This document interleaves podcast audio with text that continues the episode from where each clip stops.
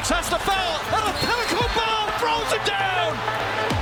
Duncan Daniels, der NBA Podcast.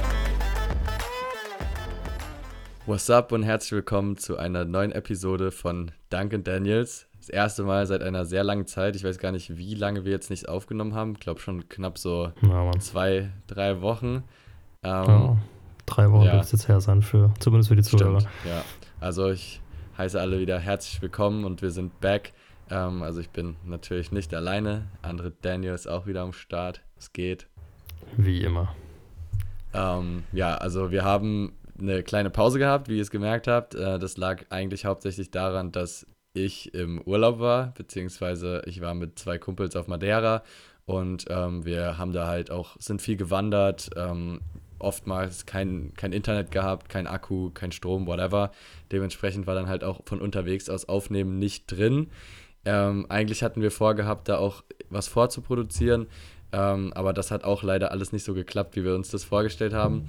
Ähm, wir waren auf jeden Fall zufrieden damit, dass wir unsere komplette Season Preview fertig bekommen haben und auch am Ende sogar unsere Standings noch gepostet haben. Ähm, eigentlich sollte dann auch eine Episode kommen, die wir auch angekündigt hatten mit äh, den Rewards und äh, unsere Top 10 Player. Genau. Ähm, die Episode haben wir dann aber nicht mehr rechtzeitig hinbekommen und jetzt, wo die Saison angefangen hat, haben wir uns dann auch gedacht, macht das irgendwie nicht so wirklich Sinn, da jetzt nochmal einzusteigen, weil man jetzt auch irgendwie schon so ein bisschen Ja, biased ist nach den ersten Spielen. auf Und, jeden Fall. Ja. Also das habe ich auch krass gemerkt, als wir uns besprochen haben, wann wir die Folge jetzt hochladen oder noch machen wollen, war man irgendwie von den ersten zwei Games schon so ja, beeinflusst. Dann hat man es ja lieber sein wirklich. lassen. Also dann machen wir es lieber nächste Saison nochmal ordentlich. Ähm, aber ich meine, im Endeffekt sind wir auch in unserer Preview schon sehr auch auf einzelne Spieler eingegangen. Dementsprechend wäre es jetzt auch nicht so viel Neues gewesen. Eigentlich einfach nur so ein bisschen zusammenfassend, Genau. würde ich sagen. Ähm, aber nichtsdestotrotz haben wir uns gedacht, jetzt, wo wir beide nochmal Zeit haben und ich zurück bin in Deutschland, dass wir auch nochmal eine Episode aufnehmen. Und zwar, wir haben uns auch wirklich eigentlich fast gar nicht ausgetauscht jetzt über die Wochen. Also haben jetzt nicht irgendwie die ganze Zeit hin und her gelabert, was uns jetzt bis jetzt am meisten überrascht hat, wie die ersten Wochen jetzt auf uns gewirkt haben. Und dann dementsprechend dachten wir, packen wir das einfach mal in eine Episode und äh, machen quasi ein Format, das haben wir uns schon vorher überlegt, das könnten wir 3D nennen. Ähm, und zwar das D, weil die Daniels und 3, weil wir drei Tops und drei Flops uns rausgesucht haben. Also bis jetzt aus den ersten Spielen, aus den ersten zwei Wochen NBA-Action, drei Wochen? Inzwischen drei Wochen, glaube ich. Genau, waren schon, jetzt ne? so elf bis zwölf Games für, jede, Ja, für genau. jedes Team. Genau, daraus quasi unsere drei Sachen, die uns am meisten überrascht haben, einmal im positiven Sinne und einmal im negativen Sinne. Und wir haben uns nicht abgesprochen. Heißt, äh, es kann auch sein, dass jetzt äh, wir sogar vielleicht dieselben Sachen rausgesucht haben. Also bei einer Sache bin ich mir sehr sicher, dass wir das wahrscheinlich beide mit drin haben. Das Ähm, denke ich auch. Ja. Ja, ich würde mal sagen, wir können eigentlich direkt mal damit anfangen, was wir uns da rausgesucht haben. Und dann, falls wir dasselbe haben, ähm, dann teilen wir uns natürlich den Part dann auf. Ähm, ansonsten, anfangen wollen wir mit den Flops, hatten wir gesagt, ne? Genau. Ich würde einfach mal meine drei Flops jetzt gerade mal droppen. Ja. Und du kannst ja mal sagen, ob sich da schon was bei dir doppelt. Also ich habe als ersten Flop die Lakers Mhm. ähm, als gesamtes Team, dann als nächstes die Warriors Mhm.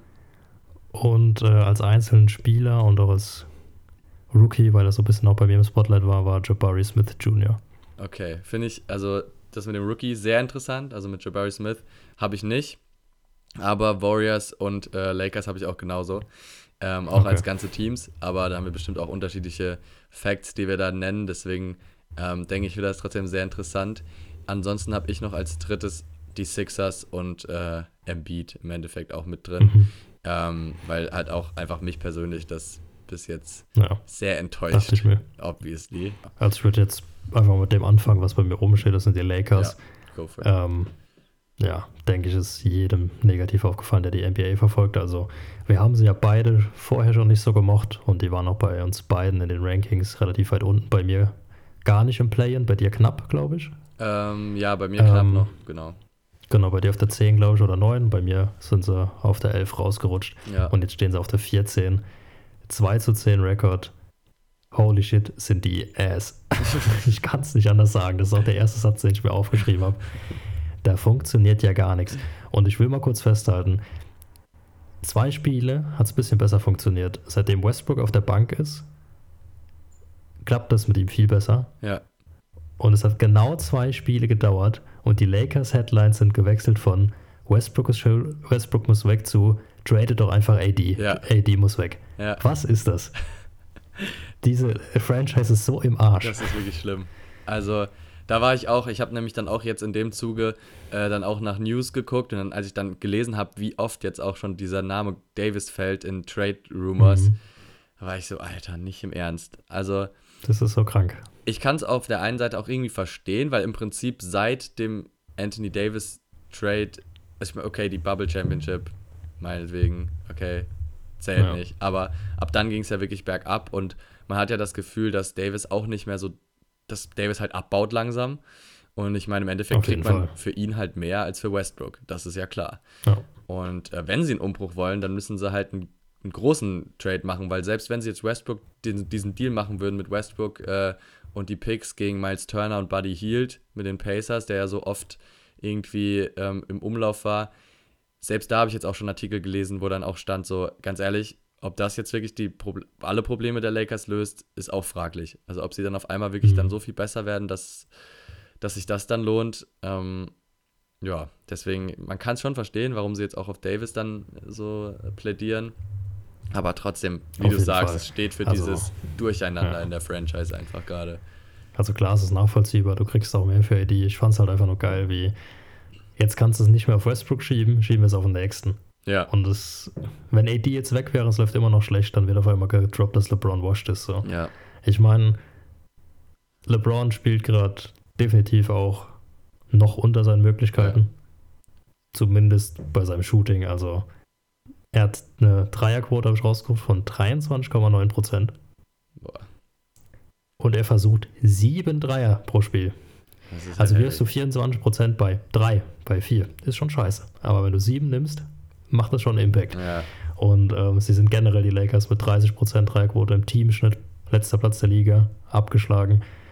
Und ähm, es war vor der Saison, wusste man, das wäre das Problem, aber dass es doch so historisch schlecht wird, ja, das merkt man natürlich in jedem Spiel. auf jeden Fall. Es geht nichts rein. Ich habe halt noch gelesen, außer jetzt diese, natürlich dieses offensichtliche Problem mit den Dreiern, was ja sogar historisch schlecht war in den ersten äh, drei Spielen. Also da, das Mhm. gab es ja noch nie so schlecht wie bei den Lakers jetzt. Irgendwie 13 aus 69 Ähm, Ja, oder so. Ne? genau. Da hat, äh, da hat Anthony Davis anscheinend in einem Interview gesagt, jetzt in einem, das war jetzt vor kurzem, we have lost all of our defen defensive intensity. That's what is Mhm. killing us.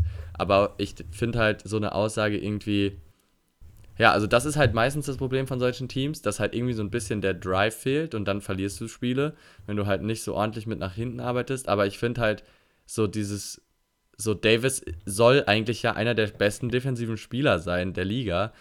Ähm, dann ist er eigentlich auch mit dafür verantwortlich, dass sie defensiv stärker werden. Und Wenn er den Drive nicht bringt, Genau. dann. er bringt ihn ja auch nicht. Also ich sehe ihn da jetzt nicht extrem hasseln da auf dem Feld und äh, so, so, den, so komplett mit voller Energy in jede, jede Defense reingehen. Also dann muss er auch kommen, so, weißt du? Das ist so eine Aussage, wo ich mir so denke, das ist wie die Leute beim Fußball, die, die immer nur an den anderen meckern, aber nicht auf sich selbst gucken. So, sowas Mhm. hasse ich ja sowieso.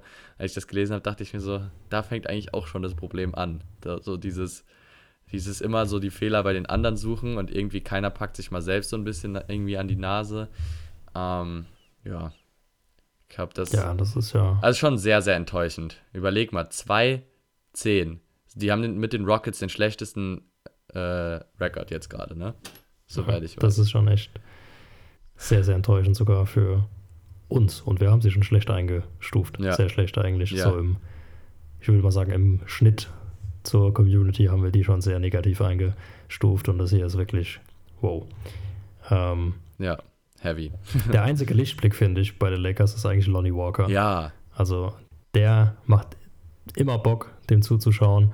Gefühlt auch in jedem Top 10 Plays ist er drin mit irgendeinem Dank. Und er ist jetzt auch nicht der Größte auf dem Feld. Und der hat Energy, der haut sich noch rein. ja. Und dann siehst du die anderen hinterher traben. Ich weiß nicht. Ja, macht nicht so Spaß zuzugucken, generell die Lakers. Ja, Bis auf Lonnie. Lonnie Walker ist im Prinzip der Malik Monk von letzter Saison irgendwie. Ja. Ist halt leider immer noch nicht genug. Wenn man ehrlich ist. Nee, das reicht. Aber der hat, halt, der hat halt so eine krasse Wingspan, das finde ich immer sehr Mhm. crazy bei dem. Der war jetzt, glaube ich, auch gestern in den Top 10 Plays. Hat er auch so irgendwie so gefühlt muss der nicht mal großartig springen, weil er so lange Arme hat. So, das ist richtig wild. Na, feiere ich auf jeden Fall. Das war ein guter, guter, eine gute Verpflichtung, aber es reicht halt auf keinen Fall. Also ich bin mal gespannt, ob sich das noch irgendwie bessert, aber ich sehe da eigentlich auch nicht viel Hoffnung bei diesem Flop bei Ja. den Lakers. Also jetzt auch, wenn sie irgendwie was traden, dann müssten sie halt rebuilden, aber da muss ja auch logischerweise irgendwie LeBron weg. So, Ja, wenn AD weggeht, was soll LeBron noch da? ja. Ähm, I don't know. Sehr, sehr knifflige Situation. Also da könnte man sich nachhaltig was verbaut haben für eine Championship. Auf jeden Fall. Ja, damit sind die Lakers auch eigentlich nicht das einzige Team. Ich hätte fast nämlich noch die Timberwolves auch noch mit reingenommen ähm, in meine Ja. Flops und ich finde, da geht es auch in dieselbe Richtung. So viel Star Power dann jetzt auch inzwischen, dafür noch nicht gut gestartet. Jetzt glaube ich sogar auch 5-8 oder so, glaube ich, wenn ich mich nicht irre. Ja, 5-8 glaube ich, ja. 5-8, okay. direkt vor den Lakers. Ähm, und ja, da ist es ja fast noch schlimmer. Er wirklich alles aufgegeben für, für Rudy Gobert, auch die komplette Zukunft. Und also die kann man genauso gut auch als Flop bis jetzt sehen. Ich bin auch mal gespannt, ob das sich noch irgendwie verbessert. Da ist immerhin so ein bisschen noch, da könnte man noch sagen, okay, vielleicht groovt sich das noch irgendwie ein, weil es halt noch eine neue, ich meine, die spielen neu zusammen jetzt mit Gobert, aber bei den Lakers ist halt so pretty much same Team wie letztes Jahr. So, da Ja. wird jetzt nicht auf einmal sich irgendwas noch krass einspielen müssen. Eben. Und dort ist halt auch wirklich schon jeder so an seinem entweder Prime, Ja, entweder müsste man jetzt in der Prime sein oder man ist halt schon über die Prime hinaus. Also jetzt schlägt jedes Jahr auch richtig ins Gewicht und das, hatte, das haben die Timberwolves zumindest ja mit Anthony Edwards sowieso noch und auch mit Cat ist ja auch noch nicht sonderlich alt. Also da haben die auch noch zeitlich ein bisschen Puffer. ja, das stimmt. Ja gut, äh, ich glaube, hast du sonst noch was zu den Lakers? Was äh, Nö, das äh, war glaube ich schlimm genug. genug Roast? gut, dann würde ich sagen, machen wir weiter mit den Warriors, oder? An unserer Genau. einem zweiten Flop. Ähm, willst du einfach wieder beginnen mal mit dem, was du hast? Ja, genau. Ich leg mal los. Also 5-7 Record dafür, dass wir die Warriors so wie gefühlt jeder in der Community auf die 1 im Westen gepackt haben, ist natürlich enttäuschend. Ähm, was ich sehr, was mich sehr überrascht hat, ist, dass die Defense so nachgelassen hat. Also defensiv und auch gerade Rebounding, trotz James Wiseman geht da momentan gefühlt gar nichts. Also sind äh, 24. in der Liga beim Rebounden. Und jetzt habe ich mir auch mal so Stil- und Blockwerte rausgeguckt, so um die Defense ein bisschen wieder zu spiegeln. Kannst du nicht an den Werten festmachen eigentlich. Aber wir sind 20. bei den Steals und 26. bei den Blocks. Ja. Also gerade das, was sie auch in die Playoffs so weit gebracht hat, die Defense, ist momentan noch nicht wirklich eingegroovt alles. ja, An einem Corner ist er noch so ein bisschen festgemacht, ähm, der mich auch stellenweise echt ein bisschen aufgeregt hat, und das ist Jordan Poole. Ich weiß nicht, ob der Name bei der auch noch fehlt, äh, fallen wird. Aber offensiv, richtig geiler Typ. Ähm, hat mir auch letzte Offseason sau Spaß, zu, äh, sau Spaß gemacht zuzugucken. Aber jetzt lässt er eben auch offensiv nach und verrennt sich oft in seiner Verspieltheit, macht naive Sachen und bügelt das halt hintenrum einfach nicht aus und dann fehlt dir so ein Gary Payton II, den du vorher hattest. ja, Der hat dir halt vielleicht vorne nichts bringt, aber dafür einfach nur Screens stellt, dir ein bisschen Ruhe in die Offense bringst, äh, bringt und dann defensiv aufräumt und jetzt hast du da vorne äh, drei pure Shooter stehen und gefühlt ist das zu viel Offensive auf dem Feld. ja, auf jeden Fall. Also die Balance stimmt irgendwie nicht so ganz in dem Team. Ja. Ähm, da haben sie sich in der Offseason dann doch irgendwie mehr verbaut, als man gedacht hat.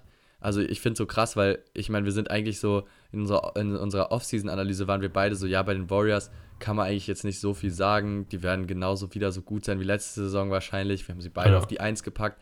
Aber wenn man jetzt so mal genauer so guckt, jetzt wo sie den, den negativen Record haben und dann mal auf die Probleme guckt, warum ist das so, ist man so, oh, irgendwie Mhm. so, wenn das so ist, dann wird das auch nichts mit der Championship. Also das auf gar keinen Fall. Mit so, also so als Team wirst du keine Never. Championship holen. Also ich habe jetzt, ähm, also erstmal, was ja schon mal krass ist, diese, sie hatten ja eine 6-Game-Losing-Streak, ne? Ähm, Ja. Und das ist einfach das erste Mal, dass ein äh, NBA-Champion äh, sechs Spiele in Folge verloren hat on the road nach einer Championship im vorherigen Jahr. Heißt, äh, das ist schon historisch schlecht sogar ähm, für einen Champion. Und dazu kommt dann, also was so, so die Reasons, wie ich mir noch so ein bisschen rausgesucht habe, ähm, ist einmal auch noch Clay Thompson. Also du hast ja Jordan Ja. Poole jetzt genannt. Ich finde, Clay Thompson kann man eigentlich genauso nennen. Der hat seit seiner Verletzung, wird er eigentlich immer nur schlechter in seinen Stats, also Ja. nur abgebaut. Ähm, und so ist jetzt diese Saison genauso. Ähm, das heißt, er ist einfach nicht mehr so ein Faktor, wie man gedacht hat, ähm, dass er das noch sein wird. Dann äh, die neuen Spieler, die jetzt kamen, wie, wie ich ja schon gesagt habe, Off-Season-Moves, die klicken noch so gar nicht in diese Warriors Null. Offense. Also es gab anscheinend öfter mal auch so Szenen, wo, äh, wo man so richtig gesehen haben, dass zum Beispiel ein Spieler mit Curry irgendwie so collided ist, die sind irgendwie falsch gelaufen und dann, weißt du, so, so ineinander gelaufen quasi. Ähm, und dann ist Curry halt auch komplett ausgerastet und so. Also es ist noch alles so sehr. Die haben halt die Ansprüche, jedes Spiel zu gewinnen, so, aber es, es funktioniert halt noch nicht so. Und dann macht, dann, dann kommen auf einmal die einfachsten Sachen funktionieren nicht, die neuen Spieler laufen falsche Wege und ähm, also sehr wackelig alles, was das angeht. Ähm, und dann hast du ja auch, ich glaube, du hast auch noch den Part ja Rebounds gerade eben auch noch genannt, genannt und Genau. äh, Defense generell. Und da ist halt auch leider Gottes James Wiseman eigentlich auch noch auf jeden Fall als einzelner Spieler zu nennen, der bis jetzt halt super schlecht war. Also ich habe so eine Headline gesehen, James Wiseman has been the most damaging player in the NBA. Einfach damaging sogar. Also weißt du, nicht mal so, so, dass er nicht so viel bringt. Nein, er macht sogar was kaputt damit, dass er spielt. Ähm, Mhm. Also er hat anscheinend sogar jetzt, na, sie haben ja einen Road-Win gegen, äh, oder ich weiß nicht mal, ob es auf der Road war, aber dann, als die sechs Spiele verloren hatten, danach gegen die Kings gespielt und gewonnen. Und da hat Wiseman Genau. einfach nicht gespielt. So, also da hat Kerr dann einfach Wiseman auch einfach gar nicht spielen lassen.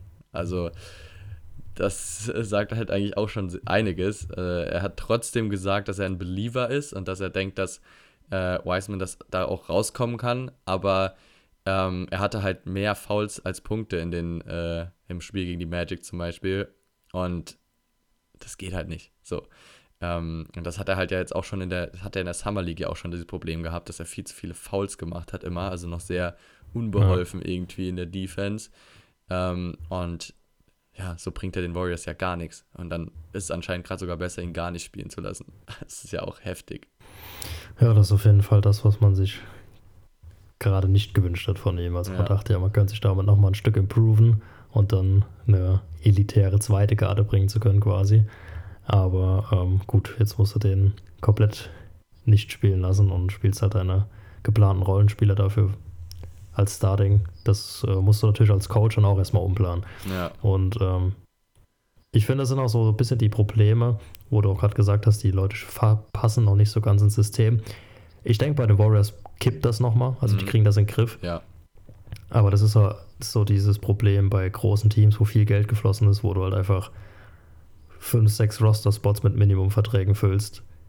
Beispiel Lakers. So, das ist halt einfach schwer, da eine Teamchemie aufzubauen, die in dein System zu integrieren. Und wenn du da keinen Top-Coaching-Staff hast und auch Teammates, die gewillt sind, die Leute einzubinden und auch auf die Zeit während der Saison vertrauen, kann das halt schon mies nach hinten losgehen. ja, auf jeden Fall. Also im Endeffekt die Roleplayer, die sie halt auch letztes, letztes Jahr hatten, waren halt Gary Payton, Nemanja Bjelica, Otto Porter, die ja alle richtig einen großen Teil halt auch dazu beigetragen haben, dass diese Championship überhaupt im Endeffekt äh, nach Golden State kam. Ähm, und die, die halt genau ihrer Rolle, sich ihrer Rolle bewusst waren und schon, das hat alles schon so geklickt. Die hatten ja auch schon, äh, ich glaube, waren die alle schon vorher ein Jahr da? Ich glaube schon, oder? Also Gary Payton auf jeden Ja. Fall, au- auf jeden Fall. Also Gary auf jeden Fall, Otto Porter auch. Der kam zwei Jahre vorher, glaube ich, von Ja. den Bulls in so einem Dreieckstrade. Die hatten halt, die Und, waren äh, halt schon eingespielt, so, ne? Ähm, Ja. Das ist halt, das ist halt nicht zu unterschätzen. Und die sind halt alle drei gegangen mit sehr wichtigen Rollen letztes Jahr. Und dafür kamen halt Spieler, die dieses System noch gar nicht gespielt haben, die Mhm. äh, sich aber gedacht haben, ja, ja, passt schon. Oder man hat sich gedacht, ja, das passt schon irgendwie, ne? Aber das ist ja, halt on echt. Paper war es ja auch, hatten wir auch analysiert. Also so war ja so Auf Jamaica Paper, ja. Green konnte ja so, so eine Lücke Ja. 1 zu 1 füllen, aber es kommt halt immer aufs System. Ja, also Dante DiVincenzo ist halt, hat erst drei Spiele gespielt. Der ist schon wieder Mhm. verletzt. Das muss man halt sagen. Ähm, und dann Jermichael Green war bis jetzt anscheinend kompletter Reinfall. Ähm, Das Mhm. war noch gar nichts. Und ja, muss man jetzt halt gucken. Also ich denke mal, das Ding ist, wie du gesagt hast, die Warriors sind so ein Team, jetzt im Vergleich zu den Lakers, da weiß man, die werden da ihren Groove noch irgendwie finden. Steve Kerr Ja. ist ein unfassbar guter Trainer, der weiß genau, was er macht und der hat zum Beispiel, dann, dann lässt er halt mal einen Wiseman nicht spielen und so. Also der macht dann auch so seine, seine ähm, Änderungen und guckt dann, wie, wie kann es funktionieren. Ähm, und deswegen, ich glaube, das wird, das wird sich auch schon noch reingrooven, aber trotzdem, im Endeffekt lassen sie halt gerade schon ein bisschen puffern, was die, was die Wins angeht. Und das kann am Ende halt auch darüber entscheiden, was für einen Spot sie dann halt eben haben. Dann werden sie eben nicht Erster und dann werden, werden die Gegner natürlich auch stärker ne, in den Playoffs. Und dann ruckzuck fliegst du dann, dann doch mal früher raus. Ähm, also mal schauen. Äh, ich bin sehr gespannt. Also die Warriors, damit habe ich nicht gerechnet. Da habe ich gar nicht Nee. gerechnet. Same. Also es ist ja noch ein bisschen Luft nach oben. Ich sage auch mal gerade bei den zwei, dem, also Jordan Poole habe ich ja genannt, du Clay Thompson. Ja. Ich habe mal rausgesucht, die haben beide 32% momentan von der Dreierlinie geschossen. Es sind ja beide eigentlich, also Jordan Poole kleinere Sample Size als Thompson, aber eher in den Upper 30s, eher 40, 41, 42% unterwegs. Und Clay Thompson ganz extrem, auch insgesamt nur 35% Field Goal, sogar nur 75% von der Freiwurflinie. Oha, also der hat 75. ist in einem, ja, ja, das ist ja wirklich Shooting Slump schon fast. Crazy. Und John Poole auch nur 41% Field Goal. Also da ist auf jeden Fall noch dick Luft nach oben. Und der richtige Lichtblick momentan ist natürlich Stephen Curry. Also er hat jetzt die letzten vier Spiele nochmal einen draufgelegt, spielt jetzt auch wieder auf MVP-Niveau, macht gerade 33,3 Punkte im Schnitt bei einem 50-40-90. Ähm, wenn er das durchzieht, gleicht er quasi seinen eigenen Rekord, weil er war auch der einzige Spieler, der über 33 geaveraged hat bei einem 50-40-90 2016. Boah, Also ist gerade wirklich auf elitärem Niveau unterwegs wieder. crazy. Ja, Curry ist unfassbar. Wirklich. Ich verstehe das auch nicht, wie das Unfassbar. geht.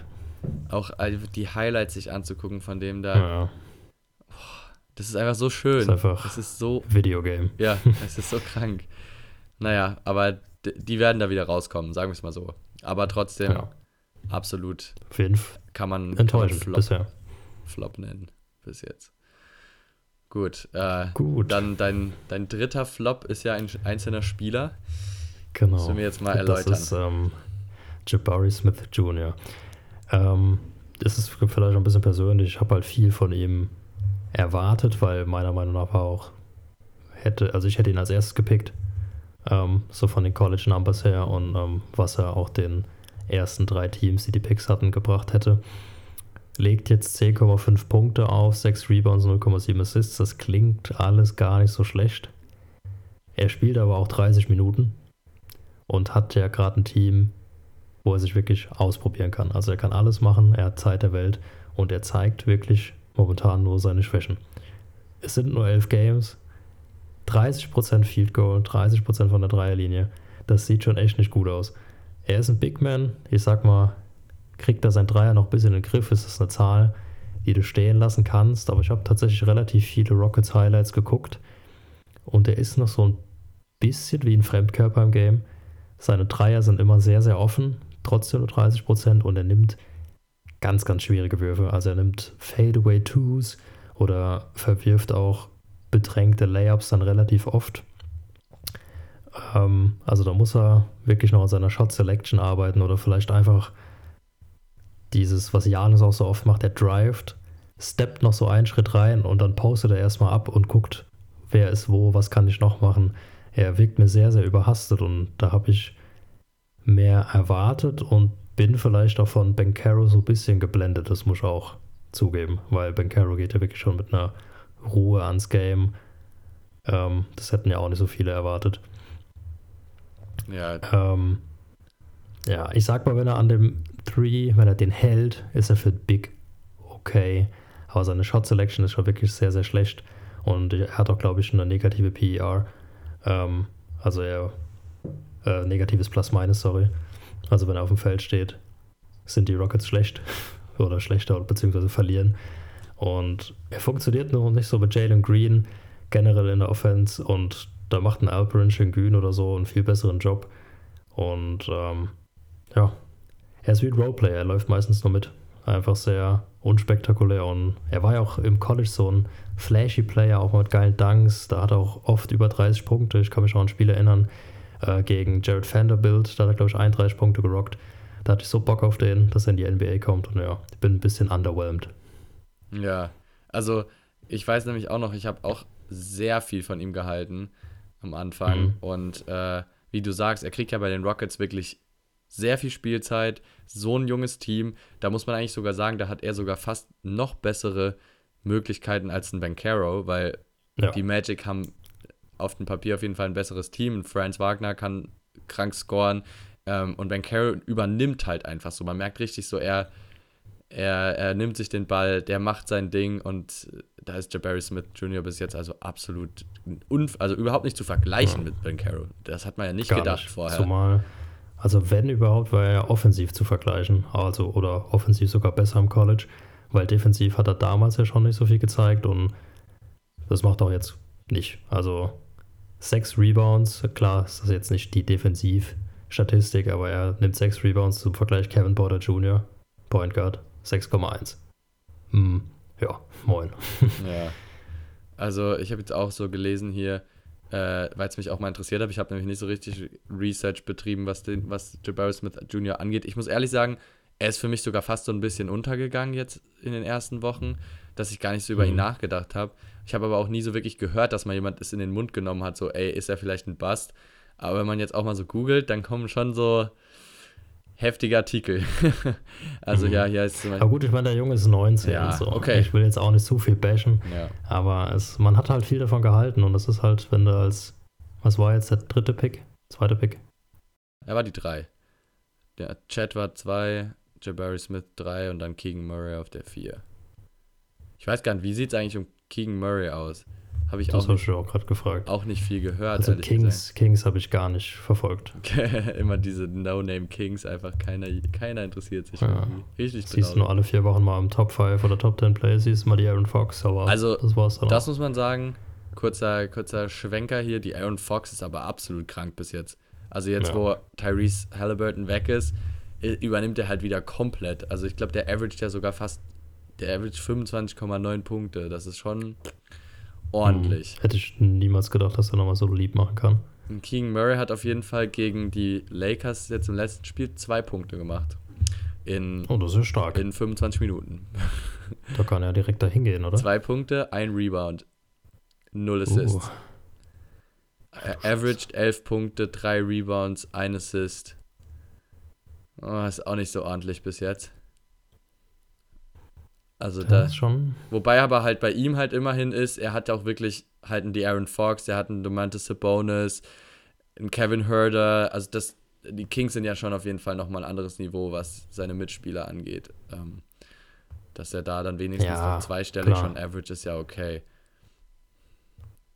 Ja, die Quoten sehen auch okay aus. 45% Field Goal, 7, 36 von der Dreierlinie. Ja. Das ist in Ordnung. Naja. Oh. Ähm, Oh, hier ist ein erstes Video. This is why Keegan Murray should not be a top 10 pick. Bust alert. Bust alert. naja, Genau. aber ja, wir wollen ja jetzt noch nicht zu früh auf diese jungen, auf diesen Ja, jungen Spielern rumreiten, aber ja, Jabari Smith kann man sagen, hat man sich ein bisschen mehr erwartet für die ersten, ersten Eindrücke. Der muss auf jeden Fall noch was Ja. mit seinem Offensivgame einfach mehr versatile werden. Eben viel zu predictable. Die Quoten sprechen für sich. Mhm. Ja, ich glaube, das kann man. Das, Aber gut, er hat noch Zeit, Ja. uns wrong zu proven. Safe. Ich hoffe natürlich, ich bin ja immer auf der Seite von jungen Spielern. ja, klar. Aber ja, Aber leider gibt es halt Aber im- die Sixers auch es, können nicht alle noch- gut sein. Es können nicht alle gut Ja, sein. das stimmt. Das ist halt so. das stimmt. Ähm, aber naja. Äh, bei den, jetzt würde ich sagen, zu den Sixers, soll ich, soll ich weitermachen mit meinen.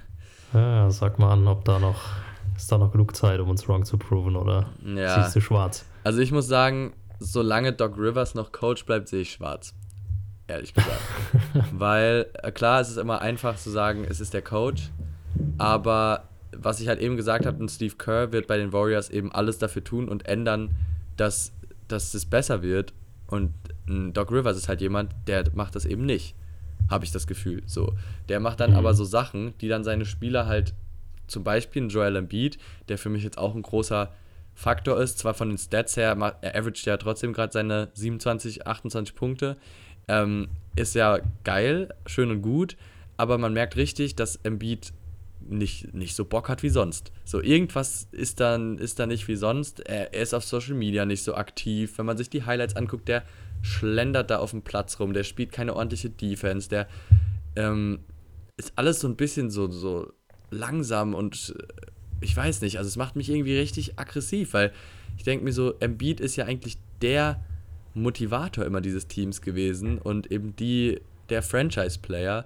Und er wurde dann jetzt, glaube ich, im letzten Spiel sehr früh schon, ich glaube im dritten Viertel schon rausgeholt, weil er vier Fouls hatte. Ähm, Ja. Und da hat er sich ja auch mit Doc Rivers deswegen gebieft. Und ich habe das Gefühl, wenn der einmal mit so mit seinem Coach sich richtig beeft, dann ist es vorbei. So, und dann hat er gar keinen Bock mehr. Und ich glaube, das wird jetzt auch nur noch schlimmer. Ähm, dann hast du einen James Harden, der jetzt gerade verletzt ist, schon wieder die ganze Zeit, die letzten Spiele gewesen. Ähm, da, also ich sehe da gerade jetzt im kurzfristig nicht sehr viel Hoffnung. Ähm, aber wenn, wenn da vielleicht ein junger Trainer vielleicht reinkommt, mit, mit mehr Elan, mit äh, mehr Ideen als ein Doc Rivers, dann kann sich das auch nochmal ändern. Aber gerade, boah, ich sehe da eigentlich schwarz, ehrlich gesagt. Ähm, Ja, also Doc Rivers schon was verändert? Also gefühlt gefühlt noch nicht. rockt er ja einfach nur Nö. Also ich meine, Stars und ja, also die haut mal einen anderen Roleplayer rein. Starting aber Five sonst- bleibt, es sei denn, es ist jemand verletzt. Und die Bench ist auch dieselbe. Und das Problem ist ja, die Bench ist auf dem Papier richtig, richtig geil. Ich habe ja gesagt, das tiefste Team in meiner, Mhm. äh, in meiner Preview. Aber die Bench Production ist halt horrible gerade. Also Ja. der, es ist wirklich grausam, denen zuzugucken. Ähm, da da fehlt es vorne und hinten an irgendwie Struktur und das ist halt noch komplett neu und zusammengewürfelt. Ich meine, klar, die müssen sich auch natürlich erstmal einspielen, muss man auch sagen. Das ist ja im Gegensatz äh, zu anderen Teams wirklich noch alles sehr neu, ähm, vor allem von der Bank. Mhm. Ähm, aber ich finde, das ist halt auch die Arbeit des Coaches, das irgendwie so hinzubekommen, dass es funktioniert. Ähm, Auf jeden weil Fall. die Spieler an sich, wir wissen alle, dass die was drauf haben. Haben sie ja alle in ihren Ja. Teams davor gezeigt. Und äh, deswegen, also da sehe ich eigentlich das größte Problem. Dann das, was ich eben schon ange angesprochen habe, der Pace. Also die Sixers sind, äh, den, haben den slowsten Pace in der NBA. Ähm, und ich meine, klar, ein Embiid ist langsam. Ein James Harden ist nicht dafür bekannt, dass er, dass er zurückrennt. Das, äh, die sind, es ist alles sehr, sehr, sehr schläfrig und langsam. Ja, Das- aber generell, wenn man eh schon so träge ist, ich finde, die Sixers spielen auch viel Poster-Plays mit Embiid Ja. oder Isolation Ball mit Harden oder dann Maxi, wo es dann einfach das Feld breit gemacht wird, dann trippelst du 6, 7, 8 Sekunden, machst da mal einen Drive. Das holt dann nochmal zusätzlich Ja, die Motion ja. aus dem Play raus, wenn du eh schon langsam bist beim, so. Äh, beim Fast Break oder beim Zurücklaufen die Defense. PJ Tucker ist jetzt vielleicht auch nicht gerade der Jungspund, wobei ich von dem eigentlich bisher jetzt nur relativ Gutes oder Okayes gesehen habe. Ja, das Ähm. Ding ist, Transition Defense, das, was du hast, was du auch gerade angesprochen hast, auch Ja. war letzte Saison schon richtig scheiße und ist diese Saison genauso scheiße. Also 29. Ich glaube, nur die Warriors sind schlechter Ouch. in Transition Defense, Mhm. ähm, habe ich gelesen. Also die geben, Sixers geben 21,2 Fastbreak-Punkte pro Spiel ab in der Saison. Das ist halt sau viel. ist viel zu das ist im viel. Prinzip ein, das kann fast ein Viertel an Punkten sein, so, wo ich mir so denke, Mhm. das ist doch auch was, was du, was du als Coach halt in deinen Spielern halt den Hustle erzeugen musst. Du musst denen sagen, Mhm. ihr rennt zurück und wenn ihr nicht zurückrennt, dann spielt ihr Dann nicht mehr so du viel. halt raus. Dann, Egal, ob du ein Star bist oder Ja, nicht. So. genau. Und dann, ich meine, man sieht es ja jetzt wirklich, diese Saison ist die Saison, die zeigt, um noch mehr als je zuvor, dass Namen nichts bedeuten müssen in deinem Team. Es geht darum, wie Ja. du gecoacht wirst und ob du einen Drive hast, ob du Mentality hast. Das entscheidet die Spieler am Ende. Die komplette NBA ist so ausgeglichen wie noch nie und dann entscheidet sich, nämlich genau durch die, diese kleinen Sachen entscheiden sich die Spiele. Und da Ja. werden die Sixers jedes Spiel, was eng ist, verlieren. Und dann verlieren sie halt eben auch gegen die Spurs. Ganz einfach. So. Ja. Das passiert im Besten. Ah, das macht mich so aggressiv, weil es ist sowas. Ah, das guckt man, das sieht man Ich meine, nicht die, gerne. die Spurs sind wirklich das Paradebeispiel dagegen. ja, Also die sind halt einfach top-notch gecoacht und da ist keiner auf dem Feld, der irgendwie einen Druck hat eines Namens oder Ja. der irgendwie was beweisen muss. ja. Und die überraschen jetzt auch die ganze Liga Ja. so. Da wär ich jetzt- gerechnet, dass die irgendwo 8, 9, Ja. 10 stehen. Ja, ohne Witz, da bin ich lieber, verfolge ich ein Team, das äh, einfach junges, schlechte Spieler, äh, auf dem Papier schlechte Spieler hat, die halt einfach noch nicht so weit sind, aber trotzdem halt alles geben und wenigstens man hat das Gefühl, die wollen gewinnen. Und bei den Sixers hat man das halt gerade irgendwie gar nicht und einfach nur so ein bisschen zusammengewürfelter Haufen und das, ey, wirklich, da war ich lieber Fan von den Sixers, als sie noch getankt, äh, getankt haben und komplett scheiße waren, so Mhm. weißt du. Ähm, oh, nee, das macht mich richtig aggressiv. Ähm, also ja, letzter Punkt, Lack of Energy, wollte ich noch sagen. Das habe ich jetzt eigentlich auch äh, schon angesprochen, dass das, also sehr oft wirkt es halt einfach, als wären sie halt un, uninteressiert, so nach dem Motto so, ach, ja, Wird schon. ja, aber geht so, so verlieren wir mein halt. Geld verdiene ich ja eh. Ja, also es ist schon, es ist schon sad, aber mal, mal schauen vielleicht. Also ich meine, es gibt ja schon genug Rumors, dass jetzt Doc Rivers geht, vor allem jetzt nach diesem Beef mit Embiid. Ähm, Embiid hat da ja auch viel mitzureden, glaube ich. Ähm, Ja, safe. Und deswegen glaube ich, da wird jetzt auch soon was passieren. Es sei denn, er kriegt da irgendwie das jetzt nochmal umgedreht. Ich glaube, heute Nacht, habe ich ja schon gesagt, ich glaube, heute Nacht spielen sie auch. Ja. Mal gucken, gegen wen, gegen wen nochmal. Aber jetzt muss halt, es muss, egal gegen wen, muss jetzt ein Sieg her, weil ich glaube, sonst geht es jetzt sehr schnell, dass da vielleicht dann schon die, die Entlassung kommt, wer weiß. Also, Naja. ja, was sagst du zu den Sixers? Ah, spielen gegen die Hawks. Das ist, das ist genau so ein Ja. Spiel, was sie gewinnen müssen. Also ich, gerade Ja. sehe ich sie es nicht gewinnen, bin ich ehrlich. Ich sehe es auch nicht gewinnen. Also gerade gegen die Hawks, ich die Hawks sind echt geil drauf. Boah, es ist schwierig, aber ich äh, sehe es ähnlich wie du. Ich meine, ich habe mich auch ein bisschen in Diskussion gerade schon eingeklinkt. Ja, ja, stimmt. Ähm, das Coaching sieht für mich auch, also ergibt für mich nicht so wirklich Sinn und es fehlt Energy und wenn du das als Coach nicht reinbringst, ähm, also ich glaube, das musst du gar nicht effektiv im Training ansprechen. Das ist halt einfach nur so ein Ding von Respekt. Ja, Und Doc Rivers hat halt safe keinen Respekt gegenüber. Also nicht, dass er keinen zeigt, aber Embiid hat keinen Respekt vor Doc Rivers. Und wenn Embiid und Harden auf dem Feld dann irgendwann machen, was sie wollen, und das sehen dann die anderen, ja, dann kriegst du halt auch nie wieder Respekt ins Team vermittelt. Dann musst du den Coach wechseln. ja. So. True. Das stimmt. Respekt ist ja echt ein sehr, sehr, sehr wichtiger Punkt. Und das habe ich echt auch, das siehst du, die haben keinen Respekt. Die denken, sie werden, sie hätten mehr Ahnung als Doc Rivers, so nach dem Motto. So beide, Harden Ja. und Embiid. Und ich meine, es sind halt auch beides krasse Cha Characters so. Da muss man auch, die Auf muss man erstmal handeln können. Ähm, Doc Rivers ist anscheinend nicht derjenige, der es kann. Ganz einfach. Nee. Naja. Gut. Kommen wir doch mal zum positiven Ja, Punkt, würde ich genug, sagen. genug ge geflamed. Jetzt geht's weiter mit positiven Sachen. Ich hab Bock. Genau, mit den drei Tops von denen. Ich würde einfach mal mit meiner Aufzählung anfangen. Mhm. Also bei meinen positiven Überraschungen habe ich die Cavs, Mhm. die Jazz logischerweise und da habe ich ein bisschen gehadert. Ich wollte schon fast die Spurs noch mit reinnehmen, habe dann aber auch einen einzelnen Spieler genommen, auch einen Rookie, bei dem ich mich schon fast persönlich entschuldigen muss. Ähm, Benedict Matherin. Geil. Sehr geil. Ja, also ich habe äh, auch die Jazz, obviously. Ähm, Mhm. Und dann die Pacers plus Halliburton und Matherin. Also so irgendwie so alles in einem. Weil halt einfach Ja. die Pacers mich bis jetzt sehr positiv überrascht haben. Ähm, und dann habe ich auch noch die Trailblazers. Also ich glaube Trailblazers, und geil. Cavs, das war bei mir so ein, ja, Mhm. beide hätte ich jetzt gerne noch Ja, mit ist doch- reingenommen. Ähm, aber ich denke, Also jetzt haben wir ja beide drin. jetzt haben wir beide geil. drin, ja. Perfekt. Sehr nice. Also sollen wir vielleicht dann Ah, ähm. sogar anfangen mit den, vielleicht fängst du an mit den Jazz, weil ich glaube, die Jazz sind auch das, ja, ist ja die größte Überraschung auf jeden Team. Fall. Ja. Kann man nicht anders sagen. Ja, was soll man sagen? Ich fange gerne an. Ähm, 10-3, First in the West. Was ist da los? Äh, also ich habe es mich nicht getraut. Ich meine, wir haben ja auch beide die Jazz, keine Ahnung, du auf 13, ich auf 14 oder so. Ja, ja. Oder ich sogar, ja Warte, doch, genau, ich habe die Pacers auf 15. wir haben, Ja, glaube Pacers ich. sind nach Dings. East. Oh, ganz ehrlich, ich habe ich hab aber auch tief so, hätte ich auf mein Bauchgefühl gehört, hätte ich die Jazz weiter oben hingepackt. Es ist so. Ich habe Irgendwie- geschrieben, ich bin hyped, ich habe es nicht getraut, aber ich habe believed. Das steht hier auf meinem Zettel. Und ah, ich du habe hast sie meiner. auf der 14 sogar. Ich habe sie auf Ja, der 12. genau. Immerhin. Huh. Ich habe sie auf die 14, weil ich mir dachte, okay, sie haben komplett Rebuild und irgendwie wollen sie ja verlieren. Deswegen dachte ich so, okay, das Coaching-Staff wird schon gucken, dass sie irgendwie 3 zu 10 stehen nicht 10 zu 3.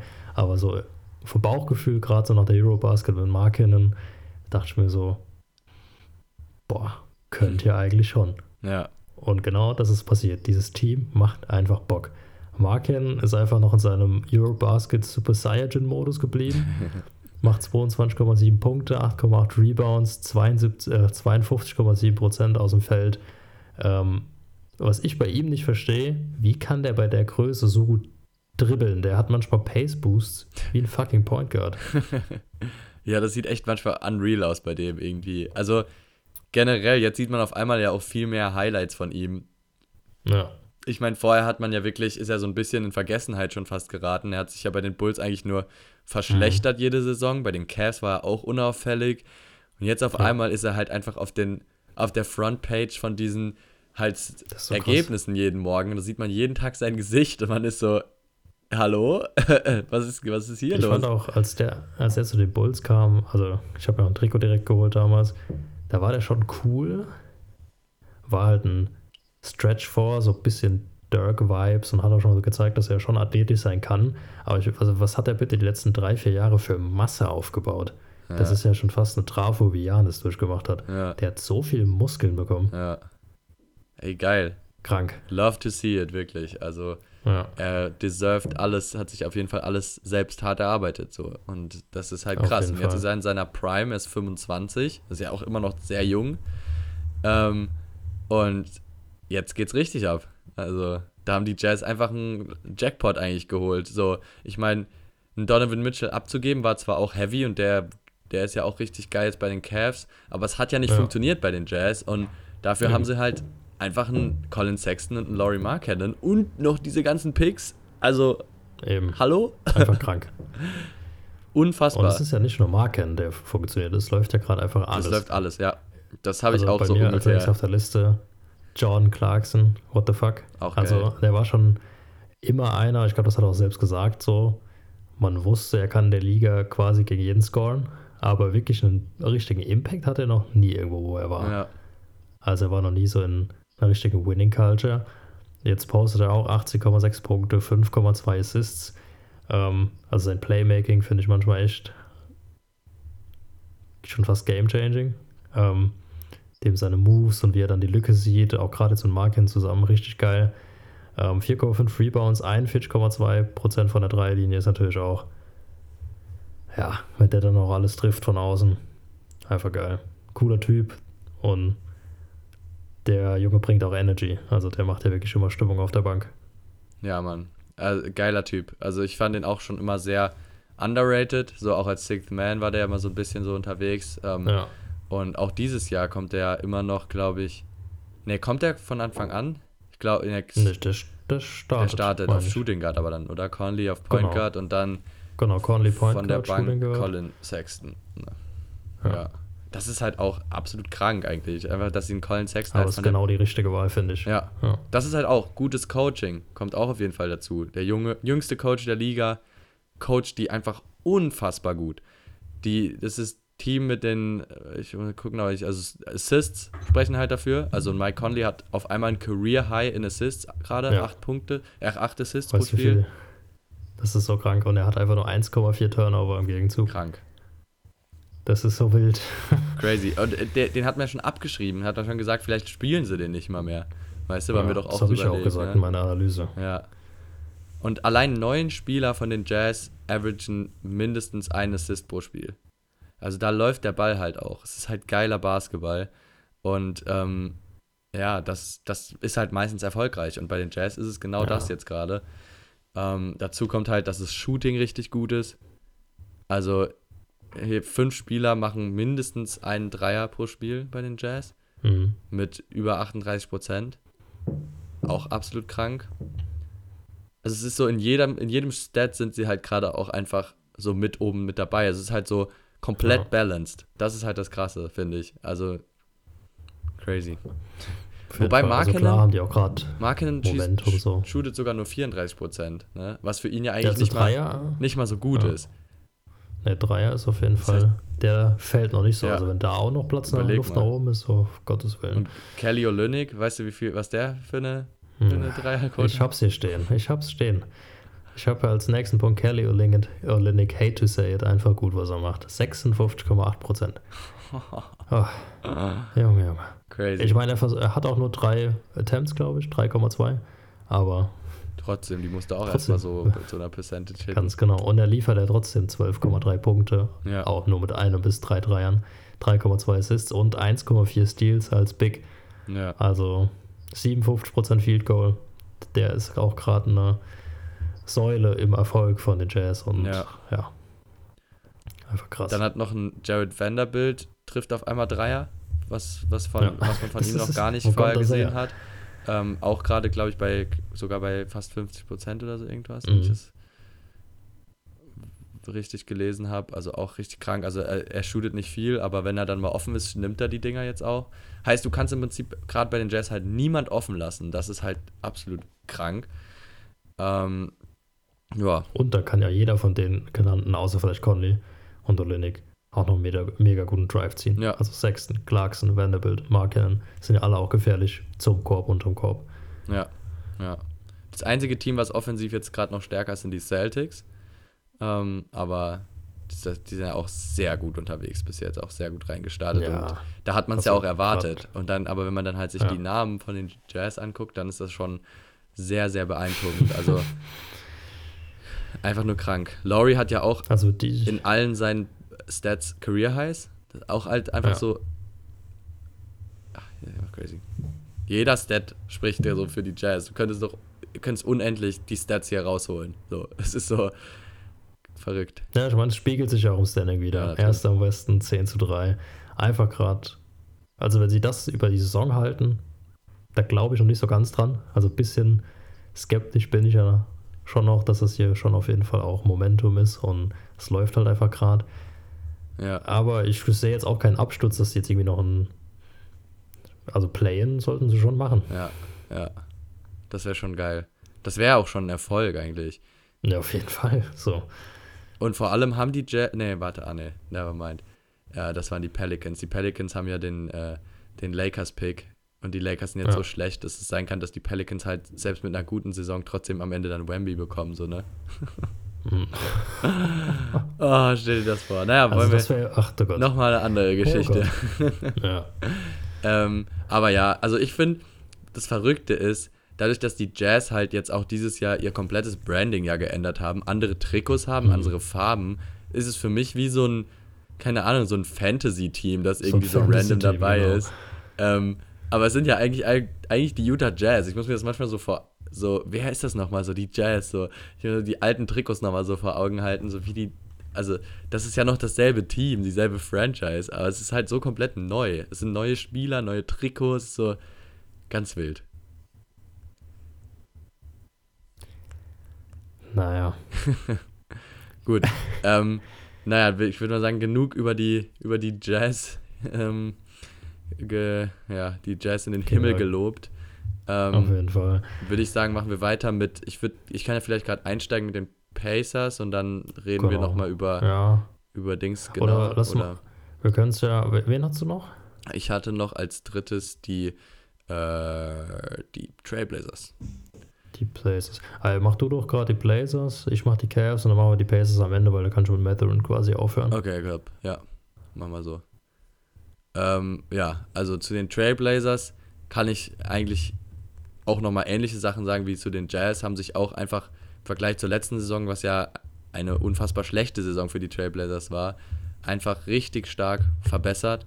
Ähm, ich habe so ein bisschen versucht zu verstehen, wa warum jetzt der, der Unterschied so krass ist. Ich meine, im Endeffekt klar, Damian Lillard ist halt wieder da einfach und ist einfach Dame, es ist Dame Time, wir haben es gesehen, wir haben äh, zusammen Lakers gegen Trailblazers geguckt, einfach Ja. wieder Dame Time war, war, war natürlich am Start. Ähm, kranke Stats, ist der Leader von diesem Team, funktioniert super neben Anthony Simons auch, was man ja auch nicht so 100% wusste, funktioniert das wirklich so gut, dass, äh, weil eigentlich ja beide so ein bisschen fast schon ein sehr ähnlicher Spielertyp sind.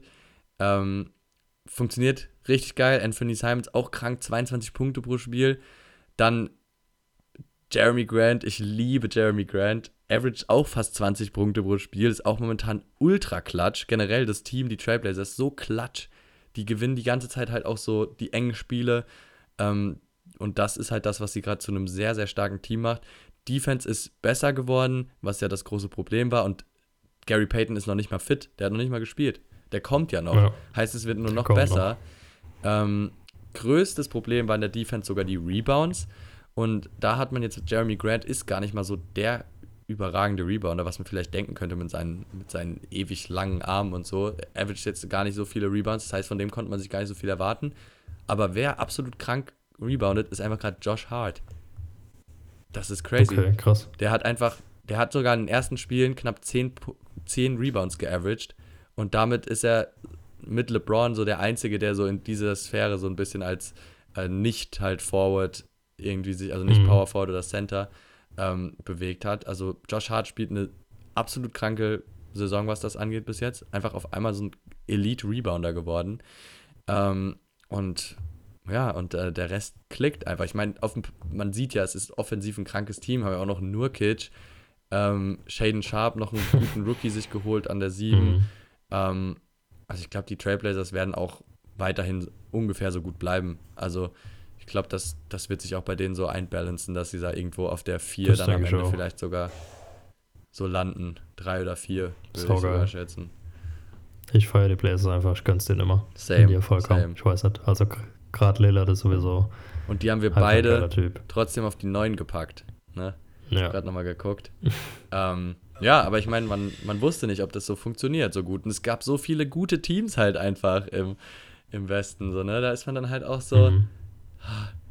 wen, wen soll man, man, also man hat dann schon gedacht, so, ja, okay, die Timberwolves, die Mavs, die Grizzlies, die Pelicans, die Suns, die Nuggets, Clippers, Warriors. Es ist halt unfassbar. Aber die Trailblazers sind im Endeffekt die, die gezeigt, die auch was dann gezeigt haben und nicht nur große Namen, nichts so große Klappe, nichts dahinter so. Also Mhm. schon stark.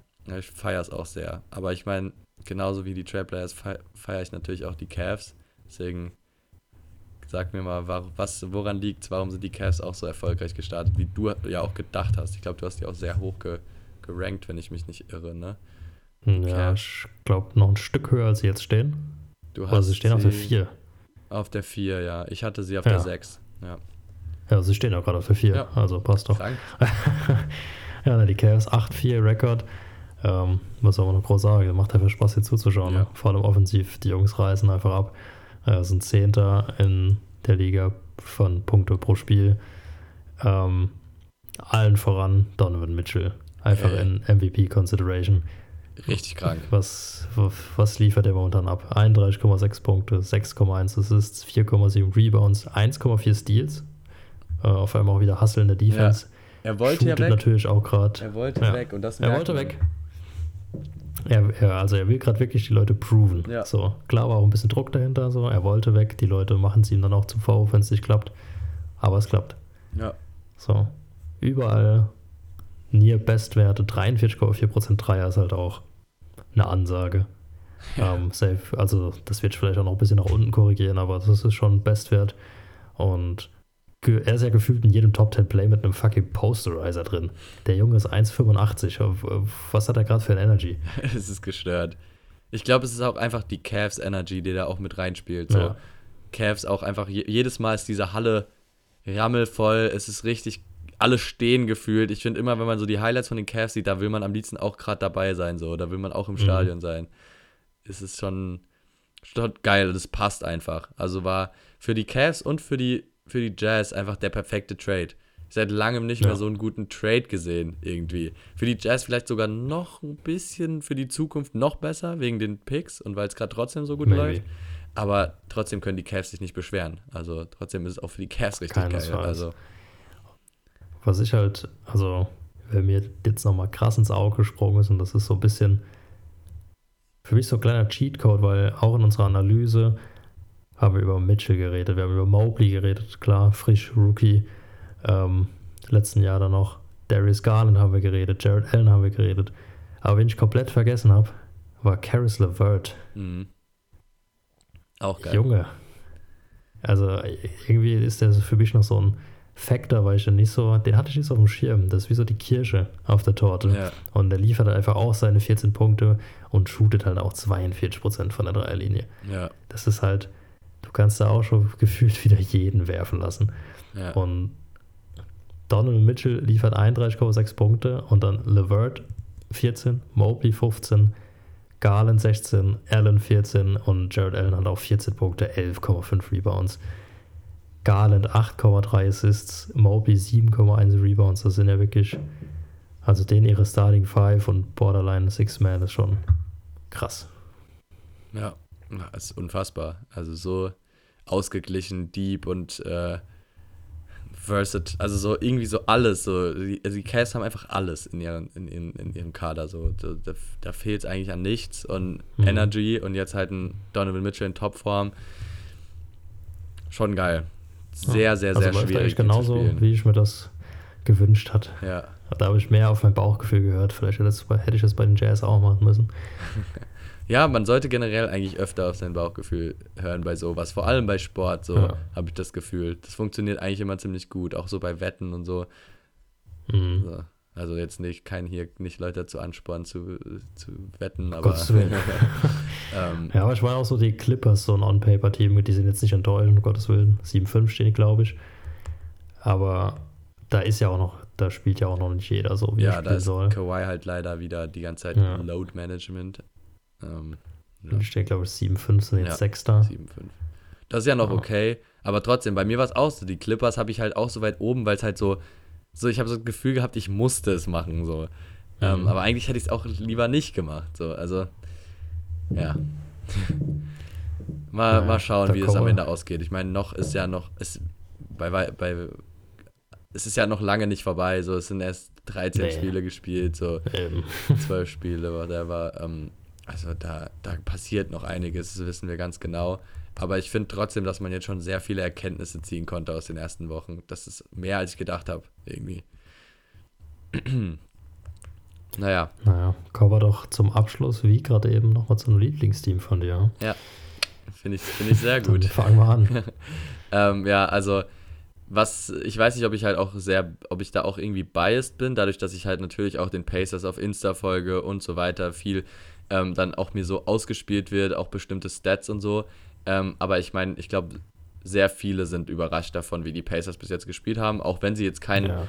positiven Rekord haben. Es sind halt 5, 6 stehen sie gerade. Heißt also im Prinzip, ich hätte auch zum Beispiel auch die Spurs gerne mit reingenommen, die gerade 6, 7 stehen, womit man ja auch nicht gerechnet hat. Ich finde, es geht so in dieselbe Richtung, Spurs und ähm, äh, Pacers, weil man weiß, beide werden jetzt nicht großartig was mit den, in den Playoffs irgendwie reißen können oder sonst irgendwas. Die kommen vielleicht ins Play-In, wenn alles super gut läuft. Heißt, wir wollen jetzt auch nicht Hm. zu krass darüber reden, aber trotzdem, es ist besser, als man erwartet hat und es ist irgendwie, es macht Spaß, diesen Teams zuzuschauen und die Pacers spielen halt gerade auch einen so unfassbar geilen Basketball im Vergleich zu letztem Jahr auch schon so viel besser ähm, und das, obwohl halt die Namen nicht mal unbedingt größer geworden sind und das Mhm. finde ich halt sehr, sehr krass. Ähm, ein Stat, den ich jetzt mal, mit dem ich mal einsteigen würde, ist, dass, da war ich so, das kann doch nicht sein. Ich habe so gedacht, hä, ist das wirklich passiert? Ähm, das erste Mal in NBA History hatten die Pacers einfach in einem Single Game, alle Starter hatten 15 plus Punkte und mindestens drei Dreier getroffen. Alle Okay. Starter. Und da ist auch da, also da haben sie gespielt mit Tyrese Halliburton, Buddy Hield, Andrew Nembhard, Jalen Smith und Miles Turner. So, und dann Buddy Hield, Tyrese Halliburton und Miles Turner, weiß ich, die können auf jeden Fall drei Dreier im Spiel hitten und 15 Punkte machen. Aber dann noch ein Andrew Nembhard, der auch noch ein Rookie ist, hat es gemacht. Und Jalen Smith. Ich wusste nicht mal, dass der Dreier shooten kann. Ja, Hä? das ist wirklich random. Als ich das gelesen habe, war ich so, ist das for real jetzt? Also das erste Mal in NBA History, dass das ein Team hatte und das zeigt im Prinzip genau, was die, was die Pacers gerade machen. Sie haben ein sehr ausgeglichenes Team, geilen Basketball, an, angeführt von einem Tyrese Halliburton, der unfassbare Stats hat bis jetzt, der auch eigentlich gerade mit ins Rennen, so mit Laurie Markkinen vielleicht so als Most Improved Player auch schon, auch schon gehandelt Ja. wird. Also 21 Punkte Average da und knapp 10 Assists, also 9,9 gerade. Das ist halt unfassbar. Ähm, so jung noch und dafür so. Guck mal, der ist jetzt schon so ein junger CP3 eigentlich, so irgendwie, so was halt die Stats angeht, was die Assists angeht. Ähm, und dazu halt auch noch jetzt athletisch schnell. Ja, ich bin so froh, dass die Pacers damals diesen Trade gemacht haben mit Sabonis. Wirklich, ich glaube, jeder Pacers-Fan ist gerade so Head over Heels mit, äh, mit Halliburton. Mhm. Ähm, und das ist ja noch nicht alles. Dazu, dass die Pacers halt gerade einen geilen, geilen Energy-Basketball spielen, wo jeder mitzieht, auch ein Buddy Hield, wo ich mir so dachte, den, will ich eigentlich gar nicht. Average auch seine Ja. 18 Punkte mit kranken Quoten, kranke Wurfquoten. Miles Turner hat 37 Punkte demnächst gemacht, wo ich auch so war, marry me, hallo, geil. Mhm. ähm, das ist richtig nice, aber dazu kommt natürlich noch der Rookie Benedict Matherin, ähm, auf den du ja auch nochmal eingehen wolltest, ähm, wo du gesagt hast, sag, das wäre ein Potential Bust. Oder was, war, was waren Mhm. deine Worte nochmal genau? Ja, ich ich glaube, ich habe sowas gesagt, wie er wird äh, sein Game noch nicht so schnell die Liga übersetzen können oder Nee. er wird dieses Jahr noch keinen Impact haben. Oh, Ja gut, ähm, das das, würde ich äh, gern, äh, dann. würde ich gern auf, nochmal noch mal aufnehmen und dann so in die Clip that. Geil. Äh, gut, ähm, man kann ja nicht immer richtig liegen Nee. bei den Cavs. Ja, Ähm, was soll ich sagen? Sorry, Bro. aber Äh, gut. 28 Minuten pro Spiel, 20,4 Punkte, 3,5 Rebounds, 2,2 Assists. Ähm, ich, ich, ja, er hat mich einfach komplett wrong geproved. Er übersetzt sein Game immediately. Er hat eine richtig geile Energy. Er hat ein sehr gesundes Selbstbewusstsein. Er hat ja, ich glaube, in einem Interview sowas gesagt, wie er weiß ganz genau, wer vor ihm gepickt wurde und er will sich spüren lassen. ja, ja. Ähm, So, das ist die Energy, Ha. das ist genau diese Energy, die ich halt meinte, gerade eben auch, die Ja. auch gerade generell bei den Pacers so umgeht. Halliburton hat ja auch gemeint, dass Matherin quasi, er, Halliburton ist schon so ein, so ein Spieler, der halt viel, der früh zur Practice geht, so ein ordentlicher Spieler, der, der halt auch wirklich darauf achtet, dass er sich weiterentwickelt. Aber er hat gemeint, so Matherin ist nochmal komplett was anderes. So, der, der nach dem Spiel hockt er sich neben den Coach und guckt sich die ganzen Videos nochmal an mit dem zusammen, so, obwohl es nicht mehr müsste, so, weißt du? Sowas ist das. Das finde ich halt, boah, sowas hört man dann so gerne, weil es gibt's halt nicht mehr so Ja. oft. Das ne, das gibt es wirklich nicht mehr so oft. sehr, sehr geil. Und ja, man sieht es einfach, seine Arbeit wird einfach jetzt schon belohnt. Ja. Also auch gerade in Wurfquoten, er wirft echt saustabil, 46% Field Goal, 43,7 Dreier. ja, What the fuck? Und das war bei mir dann auch so ein 10-Game-Recap, so, okay, ciao Skepsis, moin Hype Train, ich bin jetzt auch voll dabei. Ja. Also Matherin, saugeiler Typ und man befasst sich dann auch mehr mit der Person selbst, wie du schon gesagt hast. Er hat so eine, so eine Mamba-Mentality ja, und das reißt halt einfach mit. ja, Und Safe. er zeigt alles, also Scoring, Shooting und er hat irgendwie schon ein richtig gutes Game Sense. Ähm, lediglich defensiv vielleicht noch ausbaufähig, Ja. aber er hat halt die Energy, also da- das, was ihm hinten fehlt, das äh, hasselt er halt rein. ja. Auf jeden Fall. Ich meine, da kann er sich, Er ist auf jeden Fall verdient im Rookie of the Year Rennen jetzt Ja. auch dabei. ja. Man Klar, muss sagen, verdient hinter Ben Caro, ja, aber ich wollte gerade sagen, danach kommt er direkt. schon krass, dass es halt doch noch einen Rookie gibt, der sogar noch besser ist. Also die, diese Ja. Draft-Class ist dann doch gar nicht mal so schlecht gewesen jetzt zu Beginn der Saison. Mhm. Ähm, ja, also ich habe noch einen ganz äh, interessanten Vergleich noch on top. Du hast ja die Stats gerade schon genannt. Ähm, und zwar hat Matherin ja gesagt, ähm, dass, also vor der Saison hat er gesagt, er, er, er kann zeigen, dass er besser ist als LeBron. Ne? Ja. Ähm, und dann habe ich so einen Vergleich mit den Stats mal gesehen. Und zwar hat ähm, LeBron in seiner Rookie-Saison in, also zu, zum selben Punkt, also nach elf Spielen, ähm, 16,8 Punkte geaveraged, 3,8 Free Throws attempted, 6,5 Assists, 6,5 Rebounds. Ähm, heißt, er war halt, ja, Assists und Rebounds auf jeden Fall besser, ähm, aber halt auch vom Scoring her schlechter. Was man aber dazu Ja. sagen muss, LeBron hat viel mehr gespielt in seinen ersten elf Minuten. Er hat nämlich zwölf Minuten länger pro Spiel gespielt als Matherin. Und wenn man jetzt Matherin Okay. hochrechnen würde auf die Spielzeit, dann würde er 29,5 Punkte, 8,5, äh, 3,2 Assists und 5 Rebounds averagen. Ähm, Okay. Heißt, das wäre halt, also klar kann man das nicht so einfach hochrechnen, aber heißt im Vergleich ist er sogar auf dem Papier bis jetzt besser als Rookie LeBron. Ähm, wenn er dieselben Minuten spielen würde, dann wäre auf jeden Fall vom Scoring her auf jeden Fall besser und dann sogar auch ähnlich in Richtung Ja, krass. Rebounds und Assists. Das- Also, Da hat LeBron ja früher schon fast durchgespielt, gell? ja, Ich glaube, Matherin spielt 28 Minuten. Ja, 28. ja. Das hat LeBron ja schön auf 40 aufgelegt. ja, gestört, ne? Also richtig crazy. Ähm, ja, dementsprechend ganz witziger, ganz witziger Side-Fact, der zeigen kann, dass natürlich ist LeBron, kann man, nicht, kann man Matherin noch auf keinen Fall mit LeBron Matt irgendwie vergleichen oder sonst irgendwas, aber zeigt halt das Potential von Matherin nochmal so ganz gut, finde ich. Ähm, und jetzt sind wir natürlich noch hypter, dann auch Pacers-Spiele gucken zu gehen. Ich war nämlich schon so vor der Saison so, boah, ja, wir gehen dann Pacers-Spiele gucken, ist zwar geil und dann zeige ich dir das mal alles und so, wo ich halt so oft war, ist ja schon auch cool, aber ich hab, muss sagen, ich war Ja. nicht so hyped auf das Team erst, weil ich dachte so, okay, die werden schon halt auch wahrscheinlich tanken so, ich würde sie nicht blamen dafür. Und jetzt bin ich aber schon so, oh, allein halt Halliburton habe ich ja nicht gesehen letztes Mal und Matherin Mhm. ist neu dabei und richtig Bock, die Das live zu sehen. schon. Das bockt schon hart. Ja, Mann. Gut. Ja, Ähm, geil. ich würde sagen, das ist ein ganz guter Abschluss für unsere 3D-Folge, unsere ersten Tops und Flops von der bisherigen Saison. Ähm, ich würde sagen, wir können ja auf jeden Fall dann auch mal auf Insta nochmal ähm, so, so ein bisschen rumfragen, was unsere Community denkt, äh, was, was denen ihre bis jetzigen Überraschungen sind und Flops, ob es da Meinungsverschiedenheiten gibt.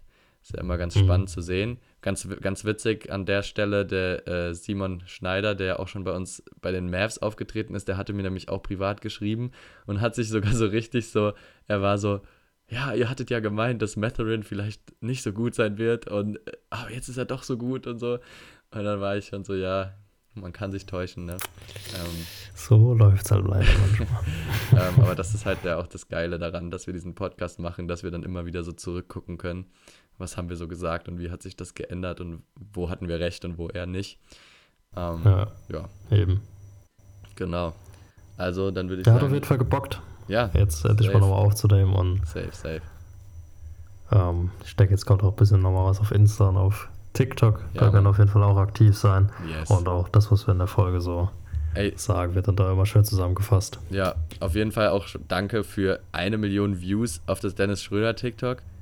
What the fuck? krank. Ich war ja, ich war wirklich so ein bisschen offline die zwei Wochen. Das heißt, ich habe wirklich auch gar nicht geguckt, was da so abging. Auf einmal schickt, schickt Werner mir so einen Screenshot, eine Million. Ich war so, was? Weil es waren, glaube ich, knapp über 500.000 das letzte Mal, als ich geguckt, geguckt habe. Also hat sich allein nochmal Ja, verdoppelt. das ging auf einmal weiter. Krank. Und auch auf Insta hat das, äh, das Reel hat irgendwie nochmal doppelt so viele Aufrufe Ja. gegaint. Wir haben auch irgendwie in der Zeit, wo du weg warst, 20 Follower nochmal bekommen. ja, Also also müssen wir jetzt auch liefern. dafür, dass wir so inaktiv waren, danke, danke auf jeden Fall.